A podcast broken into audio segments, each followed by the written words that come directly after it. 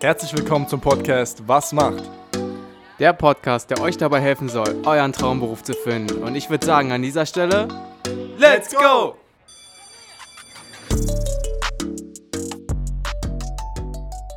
Herzlich willkommen zu einer weiteren Episode von Was macht? Ja, Björn, was macht eine Gesundheits- oder auch Krankenpflegerin? Ja, du hast es gerade gesagt, Gesundheits- oder Krankenpflegerin. Ähm, heute das Thema Medizin, Pflege steht bei uns im Vordergrund. Ähm, genau, und wir sind wieder über Zoom verbunden ähm, mit einer jungen Dame, die sich jetzt gleich einmal vorstellen wird. Und äh, vielleicht kannst du auch schon mal so ein bisschen einen Ausblick geben, wie es da, ja, wie es dazu gekommen ist, dass es für dich in den Bereich der Medizin und in die Pflege ging. Ich bin die Katha. Erstmal danke für die Einladung. Ich äh, bin Gesundheits- und Krankenpflegerin aus München. Äh, wie ist es dazu gekommen? Es war totaler Zufall. Ich war im ersten Leben medizinische Fachangestellte, habe eine Ausbildung gemacht und ähm, ja, ich war nach der Abschlussprüfung ziemlich lost. Also ich war krass unglücklich in diesem Beruf und ähm, ich war 22 damals und dann dachte ich mir, das kann jetzt nicht das sein, was ich noch 40, 50, 60 Jahre tue. So.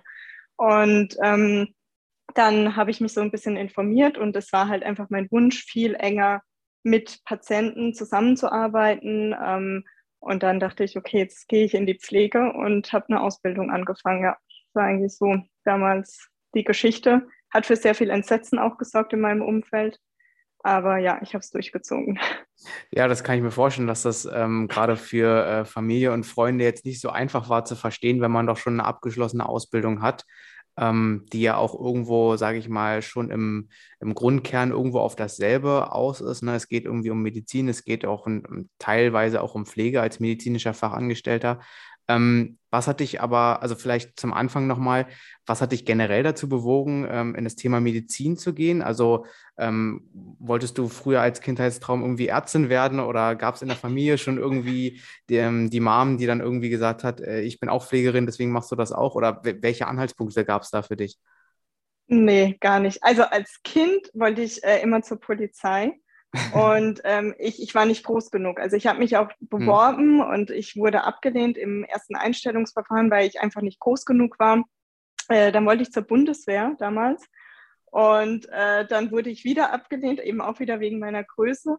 Und dann war ich halt einfach krass lost, einfach so. Und dann ähm, dachte ich mir halt irgendwann so nach dem Abi, okay, also ähm, das war damals auch die Zeit, da sind alle nach Australien gegangen und haben mhm. sich selbst gesucht und ich bin zu Hause geblieben, so, ne, weil ich halt auch einfach so gar nichts mit mir anzufangen musste. Ich bin Generation Y, ne, ist halt auch sehr typisch für meine Generation. Mhm. Ähm, ich wusste nur, ich will nicht studieren. Ich bin gar kein Mensch für so eine typische Uni und dann äh, habe ich, das war echt super, dann habe ich irgendwann gelesen, so ja, medizinische Fachangestellte. Das konnte ich verkürzen auf zwei Jahre äh, durch mein Abitur.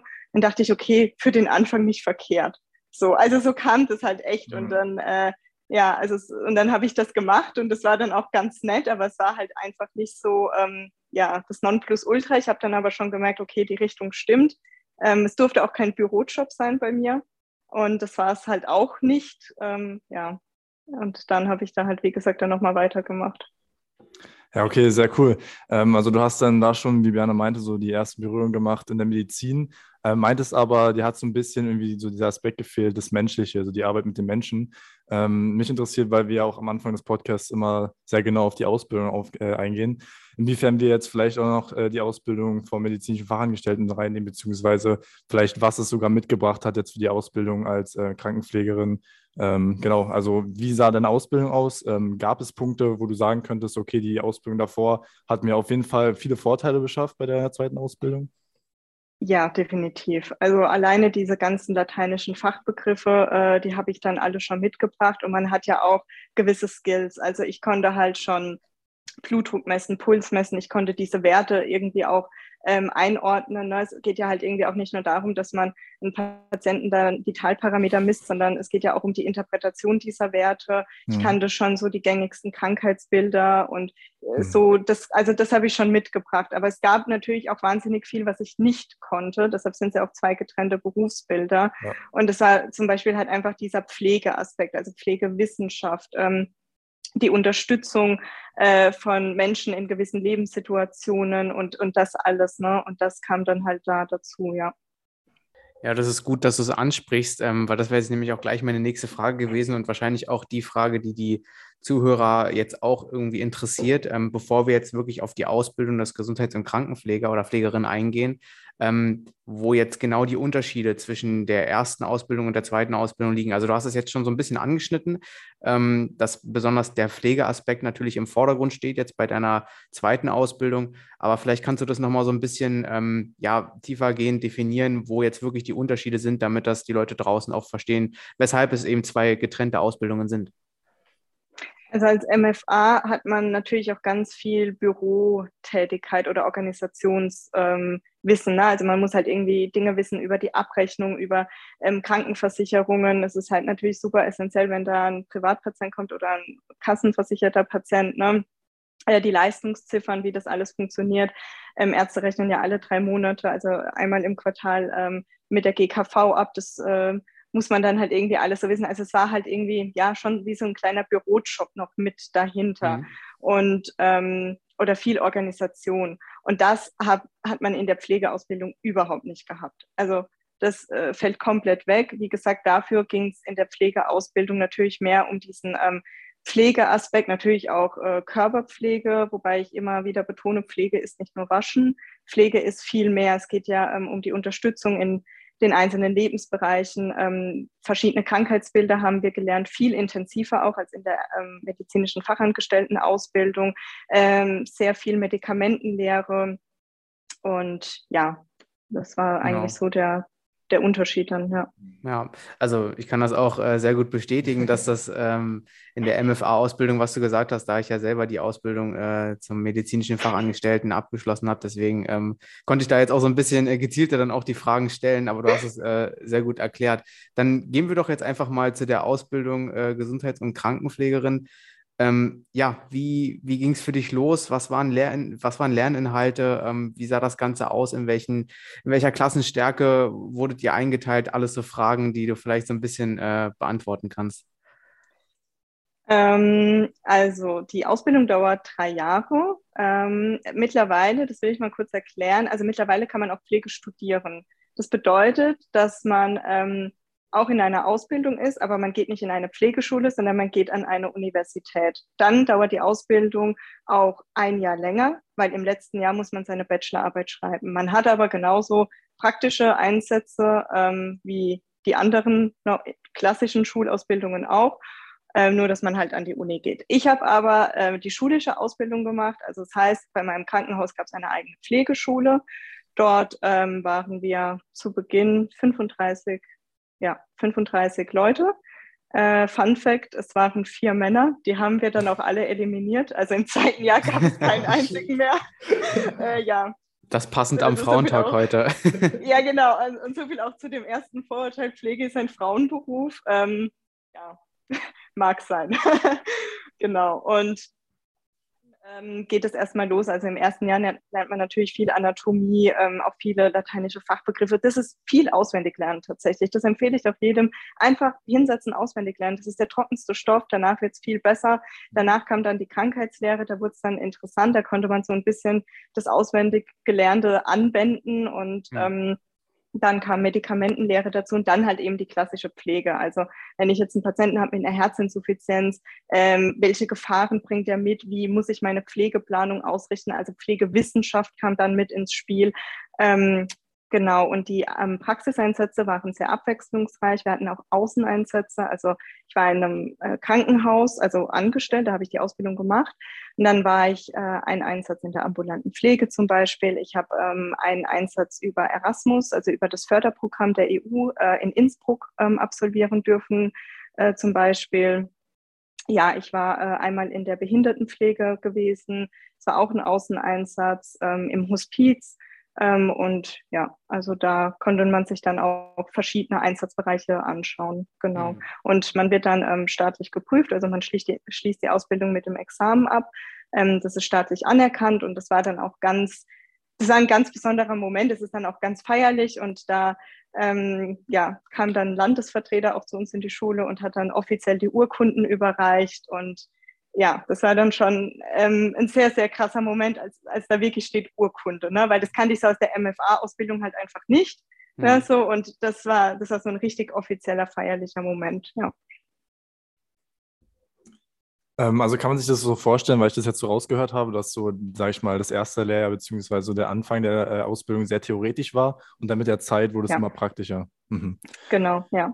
Okay. Äh, was waren so Inhalte gewesen? Du hattest jetzt schon gesagt, äh, Medikamentenlehre, Krankheitsbilder. Ähm, was waren so Themen gewesen in der Berufsschule?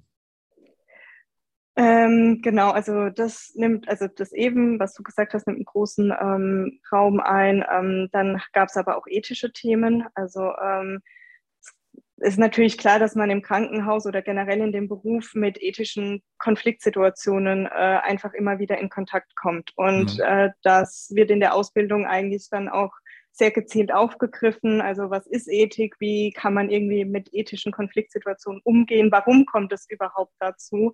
Ähm, das war dann auch so der Punkt, da bin ich äh, gewachsen innerlich. Also mhm. ich habe mich auch in dieser Ausbildung nochmal so krass weiterentwickelt, ähm, weil, weil da einfach so viele Lebensthemen quasi so wirklich wissenschaftlich behandelt werden. Also wir haben ja auch einfach darüber gesprochen, wie man mit dem Tod umgeht. Ne? Und das ist jetzt ein bisschen anders, als wenn man das in der allgemeinbildenden Schule vielleicht mal behandelt, sondern man sieht ja auch, also ich habe im ersten Einsatz auch direkt einen toten Menschen gesehen. Also äh, man ist ja auch wirklich mit so ähm, Themen direkt von Tag eins an konfrontiert und dann äh, gab es zum Beispiel auch mal ein äh, Seminar, in dem wir geübt haben, Gespräche zu führen. Und zwar richtig intensiv, äh, wie mhm. man Gespräche führt. Ne? Also alle kennen ja Schulz von Thun, glaube ich. Mhm. Ähm, da denkt man sich irgendwann im Abi, oh Gott, Gott sei Dank ist er weg. Und dann in der Ausbildung kam der Typ halt einfach nochmal oder dieses Thema. Und ja, und dann merkt man erstmal wieder, okay, es ist so, so wichtig, aber wie wendet man das an? Und warum hört man immer alles auf dem Beziehungsohr? Und darf ich als professionell Pflegende überhaupt alles auf dem Beziehungsohr hören? Weißt du, wie filtere ich diese Sachnachrichten raus? Und das alles, äh, das alles, ja, das wird vielleicht öffentlich nicht so gesagt, aber das alles, darüber redet man auch und das ist echt super wichtig, ja. Mhm. Also ja, Schulz von Thun auf jeden Fall. Äh, Grundkurs, Leistungskurs, überall war er vertreten. Ich glaube sogar dann äh, im Abschluss der 10. Klasse hat man den äh, Mann immer wieder mal gehört mit seinen Modellen der Kommunikation. Ähm, genau, mich, mich interessiert jetzt noch, wie ähm, war das von dir strukturiert oder wie war das generell strukturiert in der Ausbildung mit den ähm, Arbeitszeiten beziehungsweise den Schulzeiten? Hattet ihr da so ein ähm, man kennt das ja so Wochenrhythmus, Wechselmodell, dass man einmal äh, eine Woche arbeitet, eine Woche ist man in der Schule. Oder ähm, war das bei euch, dass man eben irgendwie nur bestimmte Tage in der Schule ist? Ähm, genau, nimm uns mal da so ein bisschen mit, wie das geregelt war bei euch.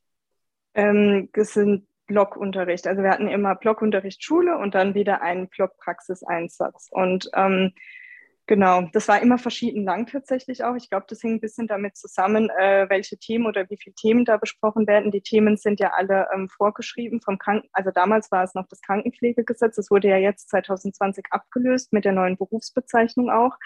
Ähm, genau, und die Schulen setzen, müssen diesen Lehrplan halt einfach umsetzen. Und ähm, ja, so lief das dann halt einfach ab. Und in den Praxiseinsätzen hatten wir immer einen Besuch von einer Lehrkraft da wurde man dann auch hin und wieder auch geprüft. Es gab dann auch eine schriftliche Zwischenprüfung, die haben wir in der Schule abgelegt. Ähm, ja, also da musste man schon auch ein bisschen Leistung erbringen hm. zusätzlich, hm. sage ich mal, also auch in diesen praktischen Einsätzen, wie gesagt, ja. Genau, ja, wir können ja auch gleich nochmal genauer auf die Prüfungen eingehen. Ähm, du hast jetzt aber gerade ähm, auch schon gesagt, diese ähm, Änderung oder die Namensänderung von der Berufsbezeichnung. Wir hatten jetzt auch schon ähm, Im Vorhinein, bevor wir den Aufnahmeknopf gedrückt hatten, hatten wir so ein bisschen ähm, mit dir schon geredet, ähm, wie wir jetzt die Folge nennen, was ist es für ein Beruf, ähm, weil es früher anders hieß. Vielleicht kannst du uns da jetzt auch noch mal so ein bisschen mitnehmen. Ähm, ja, wie jetzt dieser Namenswechsel oder beziehungsweise warum jetzt der Namenswechsel ist, musst du uns jetzt nicht erklären. Aber ähm, wie hieß es früher, wie heißt es jetzt, dass wir da jetzt äh, alle auch für die Zuhörer auf einen Nenner kommen können? Also bis 2004 hieß es Krankenschwester. Mhm. Ähm, dann von 2004 ab bis äh, jetzt eben 2020 hieß es Gesundheits- und Krankenpflegerin. Und seit 2020 heißt es Pflegefachfrau oder Pflegefachmann. Okay, ja, sehr gut. Dann haben wir das auch geklärt. Nee, es ist ja wichtig, also ähm, da auf jeden Fall das auch mal so zu nennen und so weiter. Es gibt bestimmt auch irgendwie ältere Leute, wie, du jetzt meintest, die irgendwie Krankenschwester gelernt haben oder so. Und dann da die Verwechslung irgendwie ausschließen zu können, ist natürlich ganz wichtig. Ähm, Björn hat es gerade schon gesagt, äh, nochmal ein bisschen genauer auf die äh, Abschlussprüfungen eingehen. Du hast schon gesagt, es gab eine Zwischenprüfung. Ähm, wurde die bewertet? War das mehr so äh, Maßstab für euch selbst? Und äh, wie sah die, sorry, wie sah die Abschlussprüfung aus? Nee, also die wurde bewertet. Das, ähm, das war eine schriftliche Abschlussprüfung, äh, Zwischenprüfung, Entschuldigung. Ähm, und das waren bei uns drei Teile, glaube ich. Ähm, genau, die haben wir schriftlich abgelegt. Und wenn man da einen gewissen Notendurchschnitt nicht hatte, dann mhm. durfte man nicht äh, weitermachen. Dann musste mhm. man ein halbes Jahr zurückgehen in der Ausbildung, weil dann halt einfach ähm, die Gefahr zu groß war, dass man halt wirklich krasse Wissenslücken hat, die man jetzt auch so zum Examen hin nicht mehr aufarbeiten kann, mhm. weil ja in den ersten eineinhalb Jahren ja wirklich ähm, so eine Base vermittelt wird an Grundwissen. Ne? Und ja. das sollte ja mehr oder weniger lückenlos sein und genau darauf hat das abgezielt eher. Hm. Also da ist jetzt auch schon der ähm, äh, große Unterschied dann zur ähm, MFA-Ausbildung, weil da ist es ja so, dass man eben nicht, ähm, also da ist ja, es, wie, genau. wie du schon meintest, Devin, eben so, so ein bisschen so ein Maßstab für einen selber. Ähm, wie steht man von den Leistungen? Ähm, da wird das vielleicht dem Arbeitgeber auch vermittelt, welche Leistung hat man, aber es wird letztendlich nicht bei schlechten Leistungen ähm, so stark durchgegriffen wie jetzt äh, bei äh, euch dann in der Ausbildung. Ähm, was man auch einfach dann äh, ja, hervorheben muss, dass das natürlich dann auch schon erfordert, dass man in den ersten äh, Wochen und Monaten in der Berufsschule auf jeden Fall on point sein muss und auch lernen muss, damit man dann auch die Zwischenprüfung ähm, besteht und dann nicht nur den Fokus auf die Endprüfung setzt. Ähm, genau, nehmen wir uns mal mit zur Endprüfung. In welchen Fächern musstet ihr die Prüfungen schriftlich ablegen und wie sah es mit einem Praxisteil aus? Ähm, also die Endprüfung ähm, waren auch drei Tage schriftlich. Und das ist so aufgebaut, also ich kann jetzt nur für Baden-Württemberg sprechen, weil ich habe die Ausbildung in mhm. Baden-Württemberg abgelegt. Mhm. Und es ist so, ähm, dass in jedem Bundesland läuft diese Ausbildung leider ein bisschen verschieden ab. Also in Baden-Württemberg ist es so, äh, man schreibt an drei Tagen, die werden vom Ministerium festgelegt, diese Tage. Das wird nicht random von der Schule festgelegt, sondern das ist, an diesem Tag schreiben alle Pflegeschulen in Baden-Württemberg in der gleichen Zeit die Prüfung. Das ist quasi wie eine Abi-Prüfung, so ein bisschen vergleichbar. Mhm. Ähm, und da gab es dann, da gab es dann immer einen Text und man musste dazu ähm, eine Pflegewissenschaft ausarbeiten. Ja, so muss man sich das ein bisschen vorstellen. Ähm, die Schwerpunkte waren immer anders. Also Tag eins war immer was mit einem Kind oder mit einem Jugendlichen, weil äh, da natürlich eine andere Pflegewissenschaft greift.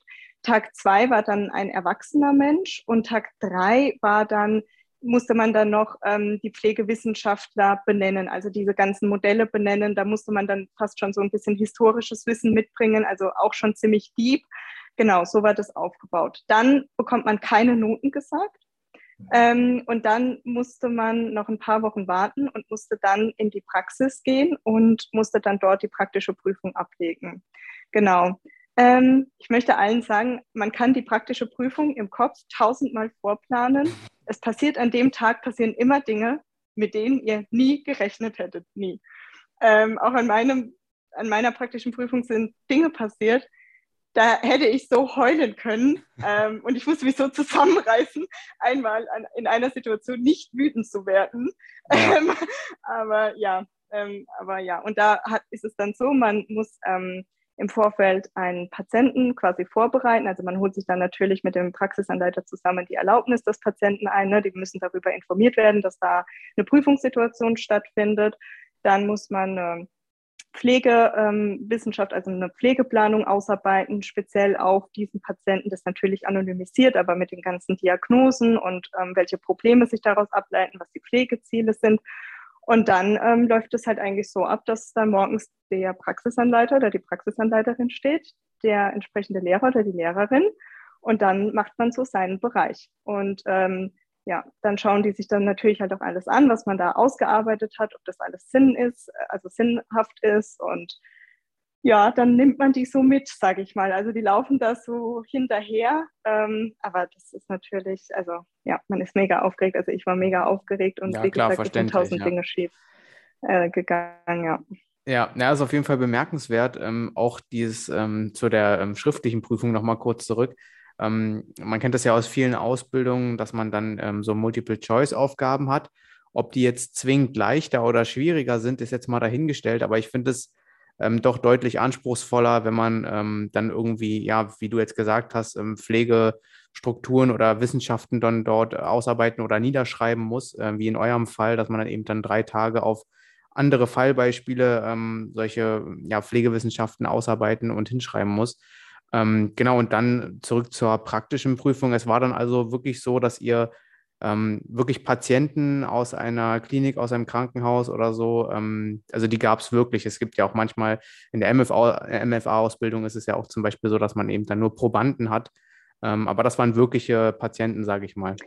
Ja, genau. Also man muss sich also die Pflegeausbildung läuft immer an den eigenen äh, Krankenhäusern auch ab. Also man sitzt mhm. nicht in so einer echten Berufsschule wie in der MFA-Ausbildung, ja. sondern ähm, jedes Haus hat seine eigene Pflegeschule in der Regel. Und das bedeutet, und das ist halt auch so ein bisschen die Krux am Pflegeberuf, das bedeutet, die Häuser bilden selbst aus und da kommt nichts von außen rein. Also da, da sitzt jetzt nicht irgendwie, oder es, es war die ganze Zeit so geregelt, da sitzt jetzt nicht irgendwie eine Altenpflegerin, die vom benachbarten äh, Seniorenheim die Ausbildung macht oder so. Ne? Also man muss sich das sehr isoliert vorstellen. Die Häuser haben selbst ausgebildet, die haben da natürlich so das gemacht, was so im Krankenpflegegesetz damals drin stand, aber da, war, da wurde so eine eigene Suppe gekocht, sage ich mal. Und ähm, die ganzen Praxiseinsätze liefen dann halt auch im Haus selbst ab, ne, auf den eigenen Stationen, ja. Also ja, das, äh, wir haben die Prüfung an echten Menschen abgelegt. Alles klar, ja, cool. Dann haben wir jetzt auf jeden Fall einen sehr guten Überblick bekommen, was so der, der Ausbildungsaspekt war oder wie allgemein die Ausbildung aufgebaut war. Ähm, dann würden wir jetzt weiterhüpfen, äh, nachdem du die ja, etwas aufgeregte Abschlussprüfung dann doch hinter dich gebracht hast. Wie sah es denn aus? Ähm, du hast die Ausbildung in der Tasche und ähm, hast du dann weiter in diesem Krankenhaus gearbeitet oder wie war dein Weg? Hm, ich war nochmal äh, ziemlich lost, mhm. was, was damit äh, zu tun hatte dass ähm, ich hatte viele Fachbereiche gesehen und es war eigentlich überall gut, aber es war jetzt nie perfekt. Ähm, und ich hatte so einfach das Gefühl, ich weiß gar nicht, auf welche Station oder auf welchen Fachbereich ich gehen soll. So ein bisschen und alle aus meiner Klasse wussten das. Also intensiv steht immer hoch im Kurs, Intensivstation. Ähm, sicherlich auch zu Recht. Und intensiv war halt für mich, ja, nice to meet you, aber ist jetzt nicht so, was ich machen musste. Ja. Und da habe ich mir auf ein weißes Blatt links alle Fachgebiete aufgeschrieben, in denen ich einen Einsatz hatte und rechts, wo ich keinen Einsatz hatte. Mhm. Und rechts war nur ein einziges Fachgebiet, das war der OP. Ich war nie im OP gewesen in meiner Ausbildung. Und dann ähm, war auch klar, dass ich nach München ziehen werde, weil ähm, ich halt auch schon immer in München leben wollte. Und dann bin ich äh, hier an ein Uniklinikum gegangen und ich habe da angerufen und habe gesagt, äh, ja, ich bin mit meiner Ausbildung fertig, ich würde gerne in den OP gehen. Und äh, dann haben die gesagt, ja, okay, so komm halt vorbei. Und dann äh, kam das dann so zustande. Und dann bin ich in den OP gegangen, ja. Ah, okay, cool. Also du hast sozusagen, wie du meintest, diese Liste erstellt und äh, hattest dann einen Bereich, wo du noch nicht warst, aber ja, hattest eigentlich noch keine Eindrücke dort gesammelt und äh, bist dann einfach auf gut Glück ja, ich mache das mal. Ja, äh, genau. vielleicht ist es besser als der Rest, den ich schon gesehen hatte. Ja, genau. Ja, okay, genau. Okay. Also. Ja, dann interessiert mich jetzt natürlich, ähm, welcher Bereich war, also klar, OP, ja, ähm, aber welche Operationen habt ihr dann da gemacht? Ist das dann, wo dann alle Fälle hinkommen oder habt ihr euch auf eine Sache spezialisiert? Wo warst dann äh, du eingeteilt? Also ich bin in der Neurochirurgie eingeteilt und wir machen alles, was mit dem Gehirn und mit der Wirbelsäule zu tun hat. Das ist mein täglich Brot seit fast drei Jahren jetzt, ja. Ja, das ist auf jeden Fall sehr interessant, weil man da ja auch ähm, ja, laufend auch Berichte liest, Berichte hört, ähm, dass das ähm, mit die aufwendigsten Operationen ja auch sind. Ne? Also ähm, da ja. gibt es, glaube ich, einfachere, einfachere in Anführungsstrichen Bereiche, wo man äh, operieren kann, als dann irgendwie äh, am Gehirn oder Wirbelsäule ähm, ähnliches. Ähm, genau, nimm uns da mal einfach mit. Wie sieht für sich, wie sieht für dich so ein Tagesablauf aus? Ähm, wie viele Stunden arbeitest du? Was machst du in deiner Tageszeit? Und äh, genau, nimm uns da einfach mal so ein bisschen mit. Also ich bin im öffentlichen Dienst angeschlossen, deshalb äh, dauert mein Arbeitstag 7,7 Stunden, außer der Nachtdienst, der dauert ein bisschen länger. Und ähm, es gibt im OP quasi zwei Bereiche. Entweder du bist am Tisch steril eingewaschen und instrumentierst oder du bist die unsterile Saalassistenz, auch Springer genannt. Und ähm, genau, da werden wir dann immer eingeteilt. Ähm, man muss dazu sagen, dass die Hierarchien im OP noch ein bisschen stärker sind. Und genau, da werden wir dann eben eingeteilt, morgens von der Schichtleitung oder zu Dienstbeginn. Und ja, es ist halt zum Beispiel wichtig, wenn man am Tisch ist, dass man natürlich auf die Sterilität achtet von allen Menschen, auch von den Ärzten. Es kann immer passieren, dass irgendwas unsteril wird. Ähm, es ist dann natürlich auch wichtig, dass man das sehr schnell kommuniziert und dann interveniert. Man muss darauf achten, dass man äh, zum Beispiel die richtigen Siebe am Tisch hat, die richtigen Instrumente natürlich reicht. Es gibt ähm, natürlich auch Implantate, die dem Patienten eingebaut werden. Das ist dann unsere Aufgabe, die richtigen Größen da auszuwählen. Es gibt gewisse Implantate, die richtig zusammengebaut werden müssen. Medikamente müssen angereicht werden. Und die unsterile Saalassistenz ist so die, der Schnittpunkt quasi von ganz vielen Berufsgruppen. Also man arbeitet mit der Anästhesie ja sehr eng zusammen, logischerweise. Die Anästhesie ist ja immer da, die macht ja, dass der Patient schläft.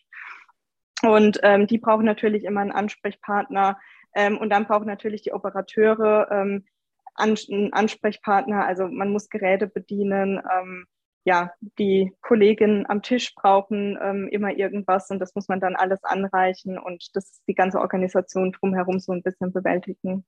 Ja, also ich schätze, ähm, dass besonders auch äh, in deinem Fachbereich dann ähm, Konzentration sowieso ähm, immer oberste Priorität hat und auch so ein bisschen ähm, vielleicht, was man gleich auch für Zuhörer mitgeben kann, ähm, die sich irgendwie ähm, Gedanken machen und vielleicht auch denken, äh, das Interview hat mir jetzt bis hierher schon gefallen und ich möchte vielleicht dann auch irgendwie in den OP gehen, ähm, muss man auch, glaube ich, festhalten, dass es sehr viel Feinmotorik auch ähm, mit sich bringt. Ne? Also die ganzen feinen Sachen, denke ich mal, oder Instrumente, die du anreichen musst. Äh, ich denke mal, die beiden Sachen gehören auf jeden Fall dazu, oder?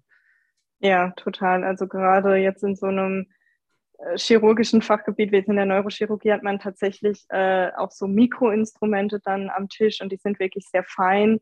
Ähm, ja, oder wenn man jetzt zum Beispiel ähm, ein Kind operiert, ein kleines Kind, dann hat man spezielle Kinderinstrumente, die sind dann auch klein und da ja, braucht man schon eine ruhige Hand. Äh, wie schnell hast du dich denn dort im OP eingefunden, äh, beziehungsweise wie hat man dich so eingearbeitet? Also die Einarbeitung lief so, dass ich erstmal ähm, Springer war, immer zusammen mit einem erfahrenen Kollegen. Es hat dann aber eigentlich sehr schnell ähm, gut geklappt, weil es hat mir halt auch super Spaß gemacht und da habe ich mich dann natürlich auch sehr stark eingebracht und habe mir da auch ähm, vieles selbst zu Hause durchgelesen. Also mhm. Ähm, die, die Einarbeitung war schon anstrengend für mich. Also zum einen dieses viele Stehen, also man kann sich auch setzen im OP, aber man steht natürlich schon viel. Ähm, dann des Patienten positionieren auf den OP-Tischen. Das ähm, war natürlich für mich auch eine Umgewöhnung. Die Kälte, also OP-Säle sind ähm, ja auch immer so auf 18 mhm. Grad, außer man operiert Kinder, da sind es dann 26 Grad. Also das war für mich echt mit diesen Temperaturen schon ein kleiner Struggle am Anfang. Ähm, ja, aber dann ging's und dann wurde ich von erfahrenen Kollegen am Tisch eingearbeitet. Und da ging es dann halt, also ich habe mir am Anfang habe ich mir Bilder von den Tischaufbau gemacht und habe mir hab einfach Instrumente auswendig gelernt, stur mhm. auswendig gelernt und ja, so bin ich dann da reingekommen und dann habe ich mir Videos angeschaut ähm, von, vom OP-Ablauf und dann irgendwann versteht man dann so dieses große Ganze. Mhm. Ähm, wie, wie, lange dauern da bei euch so äh, Operationen im Schnitt oder kann man das gar nicht so sagen? Sind das manche wahrscheinlich länger, manche kürzer, ne?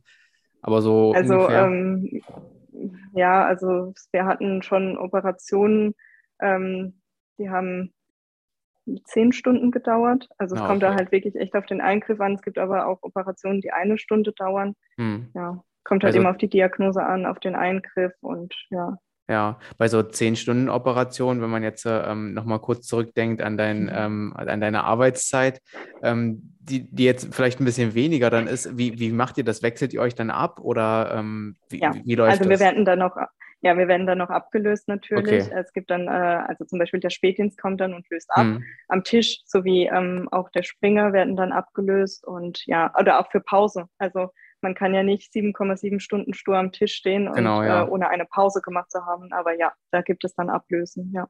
Ja, das ist Wahnsinn, dass das alles so funktioniert, dass äh, die zweite Ablöse dann im Prinzip auch weiß, was sie machen muss und alle dasselbe ja. Ziel verfolgen und das am Ende dann auch klappt. Ne? Also das finde ich schon immer sehr bemerkenswert dann bei solchen langen Operationen auch. Ne? Ja, also da, da macht dann aber auch jeder eine eigene Übergabe. Also ähm, am mhm. Tisch erklärt man dann wirklich ganz ausführlich, welche Siebe da sind, welche Instrumente jetzt ab jetzt gebraucht werden, zum Beispiel, ähm, was, was schon implantiert ist im Patienten, was vielleicht noch kommen könnte. Zellobjekte werden gezählt, ganz wichtig. Ähm, so Dinge werden da besprochen. Und als Springer ähm, sagt man dann, äh, wann war die Schnittzeit, also damit dann das, der nächste Dienst schon irgendwie abschätzen kann, wie lange es noch dauert. Ähm, wie ist die Patientenlagerung, Bauchlage, Seitenlagerung, Rückenlagerung. Da gibt es ja dann verschiedene mhm. Möglichkeiten. Mhm. Ähm, welche Geräte braucht man noch? Ähm, ja, also da macht dann auch jeder wirklich so eine eigene Übergabe und das ist dann auch super wichtig. Ja, jetzt ist es ja so, dass du vorher in Bereichen, sage ich mal, in der Medizin warst, wo du natürlich auch, du hast es schon bereits erwähnt, auch schon Patienten gesehen hast, die doll gelitten haben und ähm, ja, Anblicke auch für dich verkraften musstest, ähm, die vielleicht manch anderer nicht so einfach wegsteckt. Jetzt ähm, bist du dann im OP gewesen und siehst dann aber auch, ähm, auch zuvor noch nie gesehenes ähm, Operationen, offene Wunden, sage ich mal. Ähm, wie war das für dich? Konntest du das äh, sehr gut verarbeiten? Hat das dir gar nichts ausgemacht oder hat es dich sogar interessiert? Du hast ja auch gesagt, du hast dich dann belesen darüber. Ähm, ja, wie hast du das für dich ausgemacht? Mm, also ich weiß noch, an meinem zweiten Tag im OP habe ich das erste Mal gesehen, wie ein Schädel eröffnet wird. Hm. Und dieser Knochendeckel, der wird so aufgefräst. Und das ist so ein Geräusch, wie wenn so ein Zahnarzt so bohrt, so ungefähr. Ne? Hm kann man sich das so ein bisschen vorstellen.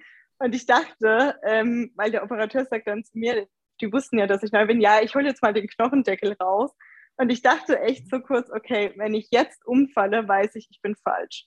Und er holt den Knochendeckel raus und ich, ah oh ja, cool. Und das war halt eigentlich alles so easy. ähm, ja, aber ich hatte davor halt auch null Vorstellung tatsächlich, ja. ja.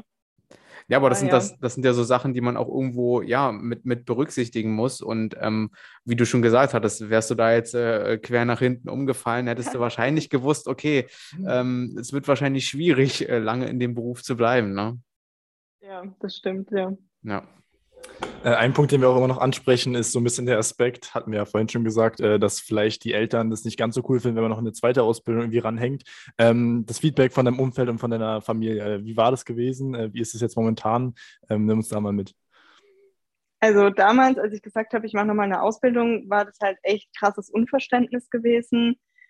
Ähm, ja, ich glaube, meine Eltern wollten, dass ich halt ankomme. Ich glaube, die hatten da halt eher Sorge, dass ich äh, nie ankomme mhm. und da auf so einer ewigen Suche bin, was ich auch so ein bisschen verstehen kann, jetzt so im Nachhinein. Damals hat es mich halt einfach krass eingeengt. Ähm, ja, und meine Freunde, ich komme halt auch so ein bisschen aus einem Dorf und da ist es halt einfach wirklich so, du machst deine Schule, dann machst halt irgendwie eine Ausbildung und dann heiratest du halt, baust ein Haus, kriegst Kinder, so, weißt du so. Und die waren da halt einfach schon alle in diesem Prozess und mhm. ich habe das halt so abgebrochen quasi und ich habe mich dann, also die Entscheidung, noch eine Ausbildung zu machen, hat dann auch zur Trennung mit meinem damaligen Freund tatsächlich geführt zum Beispiel. Ah, okay. Um, ähm, weil das dann halt, ja, weil das halt so ein krasser Struggle halt einfach war und weil ich halt einfach ja so was ganz anderes wollte. Und dann äh, ja, bin ich da auf 200 Kilometer weggezogen für die Ausbildung bewusst, äh, weil ich dann halt auch gemerkt habe, ich brauche so ein bisschen Abstand und ich muss jetzt einfach was Neues kennenlernen und neue Menschen und eine neue Stadt und mal andere Einflüsse. Hm. Und das hat mir im Nachhinein wahnsinnig gut getan. Ähm, ja, und ich bereue die Entscheidung überhaupt nicht. Heute ist es deutlich entspannter, aber ich glaube auch einfach, weil mein Umfeld merkt, dass ich sehr gefestigt bin und sehr angekommen bin. Und was ich super interessant finde, dass meine früheren Freunde die damals alles sofort reingerannt sind in das Leben, ne, sag ich Na. mal. Ähm, die sind jetzt 30 und die sind jetzt voll in so Sinnkrisen. Ne? Also mhm. so, ähm, ich stehe jeden Morgen auf, habe einen 9-to-5-Job, habe schon zwei Kinder. Eigentlich würde ich auch gern was anderes machen, aber geht halt nicht, weil ich habe noch einen fetten Hauskredit, so ein bisschen. Ja, ne? Ja. Und ähm, ich liege halt hier so ein bisschen chillig auf meiner Couch in München und denke halt so, ja, ne, hättest du halt auch nochmal drei Jahre gewartet. So. Ja, das ist schön auf jeden Fall, dass du da diesen Kontrast so ein bisschen äh, aufzeigst, weil wir hatten es schon häufiger in unserem Podcast, ähm, so ein bisschen die Wichtigkeit, dass man halt anfangs gerade in jungen Jahren äh, sich irgendwie die Zeit nehmen sollte und auch so ein bisschen diesen, diesen, Druck von jetzt, wie du meintest, von Eltern und so weiter, vielleicht so ein bisschen ignorieren sollte, ähm, weil es ja dann doch sehr wichtig ist, irgendwie was Richtiges zu finden, um dann halt diese Probleme, die du jetzt gerade genannt hast, vielleicht auszuschließen, dass man dann da mit 30 oder sowas äh, dann doch irgendwie alle seine Entscheidungen überdenkt. Und ähm, ja, auf jeden Fall schön, dass du da den richtigen Weg gewählt hast, ähm, auch nochmal offen warst für eine große Stadt, äh, obwohl du aus dem Dorf kommst nach München, ist ja auch eine Überwindung. Ähm, aber cool zu hören auf jeden Fall. Und du hast ja auch gesagt, dass du in der zweiten Ausbildung eine Menge mitnehmen konntest, auch einfach für dein Leben selbst. Ähm, also denke ich mal, war das die richtige Entscheidung für dich. Ja, definitiv sehe ich auch so. cool. Ja, und man muss ja auch einfach sagen, dass man ähm, hier auch wieder raushört oder auch sehen kann, dass ähm, eine abgeschlossene Ausbildung dann nochmal eine Umorientierung ähm, ja, nicht immer irgendwie schlecht verlaufen muss, sondern ähm, eben genau auch das aus einem machen kann, dass man sich dann irgendwie in seiner beruflichen Situation dann erst wirklich zufrieden äh, oder zufrieden ist. Und äh, ich glaube, du hast es jetzt schon sehr gut zusammengefasst. Ähm, jetzt zum Abschluss ähm, wollen wir auch noch so ein bisschen auf die Weiterbildungsmöglichkeiten gucken oder generell, wie es für dich in Zukunft aussieht und welche Zukunftsmöglichkeiten der Beruf mit sich bringt. Also ich äh, studiere im Moment noch neben dem Beruf Gesundheitsmanagement und werde das äh, hoffentlich auch dieses Jahr mit dem Bachelor abschließen. Danach, ähm, ja, alles kann, nichts muss, sage ich immer. Also auch da bin ich mal wieder ein bisschen lost und lasse es auf mich zukommen. Ähm, langfristig würde ich gerne promovieren und an die Uni gehen, weil ähm, ich einfach weiß, dass wir in Deutschland pflegewissenschaftlich total in den Kinderschuhen stecken, viele Zustände nicht sein müssten, wenn wir es einfach schaffen würden, ähm, das System so ein bisschen umzukrempeln. Und ich glaube, der Schlüssel liegt da in der Uni, weil von der Uni geht die komplette Ausbildung von oben nach unten. Allgemein hat man in der Pflege ziemlich viele Weiterbildungsmöglichkeiten und Fortbildungsmöglichkeiten. Also man kann sich ähm, nach zwei Jahren Berufserfahrung in den Bereichen Anästhesie und Intensivmedizin spezialisieren. Das ist dann eine zweijährige Fachweiterbildung. Da rotiert man dann auch richtig. Äh, da muss man dann auch eine kleine wissenschaftliche Arbeit ähm, ausarbeiten als Abschlussarbeit. Die wird benotet. Das ist dann auch wieder mit einer richtigen Prüfung, mündlich sowie schriftlich. Ähm, das gibt es dann auch für die Bereiche OP und Onkologie. Ähm, Onkologie ist alles, was mit Krebs übrigens zu tun hat. Genau, ähm, da kann man sich dann nochmal sehr spezialisieren und ansonsten gibt es ähm, viele Weiterbildungen in Hygiene zum Beispiel oder man kann die Praxisanleiterausbildung noch anhängen, dann kann man ähm, Schüler und Studenten anleiten in der Praxis, kann da Prüfungen dann auch abnehmen. Also da gibt es echt eine Palette an Möglichkeiten. Ja, ja, du hast schon gesagt, die ganzen Weiterbildungsmöglichkeiten ähm, auf jeden Fall weit gestreut und äh, man kann sich da dann irgendwie für das entscheiden, was einen dann am meisten interessiert. Ähm, was mich jetzt noch interessiert, gibt es so ein, zwei Sachen, die du äh, benennen kannst, die dir in deinem täglichen Beruf so am meisten Spaß machen, wo du immer wieder sagst, hey, das ist ähm, auch jetzt für die Zuhörer interessant, ähm, vielleicht auch ähm, gleich mitgebend irgendwie zwei, drei Tipps, ähm, die du mit nach draußen geben kannst ähm, für Leute, die sich jetzt auch gleichzeitig für diese Berufsausbildung interessieren und deinen Weg ganz inspirierend finden. Also Sachen, die dir Spaß machen und Sachen, die du mitgeben kannst ähm, als Tipp für Leute da draußen. Ähm, am meisten macht mir Spaß, dass, dass es nie langweilig wird in den Berufen. Ich weiß, dass es vielleicht an der Stelle jeder sagt von seinem Beruf, aber bei uns ist es ganz besonders. Ähm, einfach weil man ja sehen muss, dass es einen medizinisch-technischen Fortschritt gibt dass die Pflege davon auch profitiert und ähm, dass es immer wieder neue Behandlungsmöglichkeiten gibt und dann verändert sich hinten dran natürlich auch die Pflege, ne, wenn vorne dran die Medizin äh, was anderes macht. Und ähm, das macht mir sehr viel Spaß dass ich im Team arbeiten kann und dass ich keinen Bürojob habe, also dass ich so einen freien Beruf habe, in dem ich rumlaufen kann, in dem ich so ein bisschen meinen Arbeitsalltag so frei gestalten kann. Natürlich schon im Rahmen meines meiner Arbeit, aber ähm, dass ich über viele Dinge sehr autonom entscheiden kann. Das macht mir eigentlich sehr viel Spaß. Okay, ja, super. Ähm, also ich denke, das war eigentlich ein ganz guter Abschluss jetzt gewesen. Ähm, wir haben jetzt schon, wie lange aufgenommen? Ungefähr ja, 45 Minuten knapp. Ähm, du bist ja auch jetzt, du bist ja auch im Nachhinein jetzt noch äh, angespannt äh, mit einem mit einem Livestream, ne? Also da passt es ja auch, dass genau. wir so langsam ein Ende machen. Ähm, ja, ich fand's cool. Also ich glaube, wir haben hier auf jeden Fall gut vermitteln können, ähm, wie dein Beruf aussieht, was du machst, äh, wie auch die Ausbildung aussah und so weiter. Und dementsprechend würde ich äh, hier einen Abschluss machen. Bernd, hast du noch was zu sagen? Ja, ich würde äh, noch ganz gerne die Möglichkeit nutzen, dass wir, ähm, da du ja auch auf Instagram aktiv bist, ähm, dass wir dir nochmal die Möglichkeit geben, dass äh, Leute vielleicht auch so ein bisschen, weil wir haben es ja schon gesehen, du ähm, postest natürlich auch Content äh, passend zu deinem Berufsbild. Ähm, genau, und falls da Leute mal vorbeischauen wollen, äh, können sie das machen, indem du uns sagst, wie man dich finden kann auf Instagram jetzt. Und wir haben es auch gesehen, auch auf TikTok aktiv. genau, ich bin auf Instagram und TikTok zu finden unter nurse-cutter und cutter geschrieben K-A-T-A. Genau, perfekt. Packen wir dann auch in die Show Notes. Ansonsten, Kata, danke dir für das Interview. Ähm, ja, falls du jetzt nicht noch was zu sagen hast, äh, sind wir ganz zufrieden mit der Episode. Danke für die Einladung, es hat Spaß gemacht. Sehr cool. Na dann, ciao, ciao. Ciao.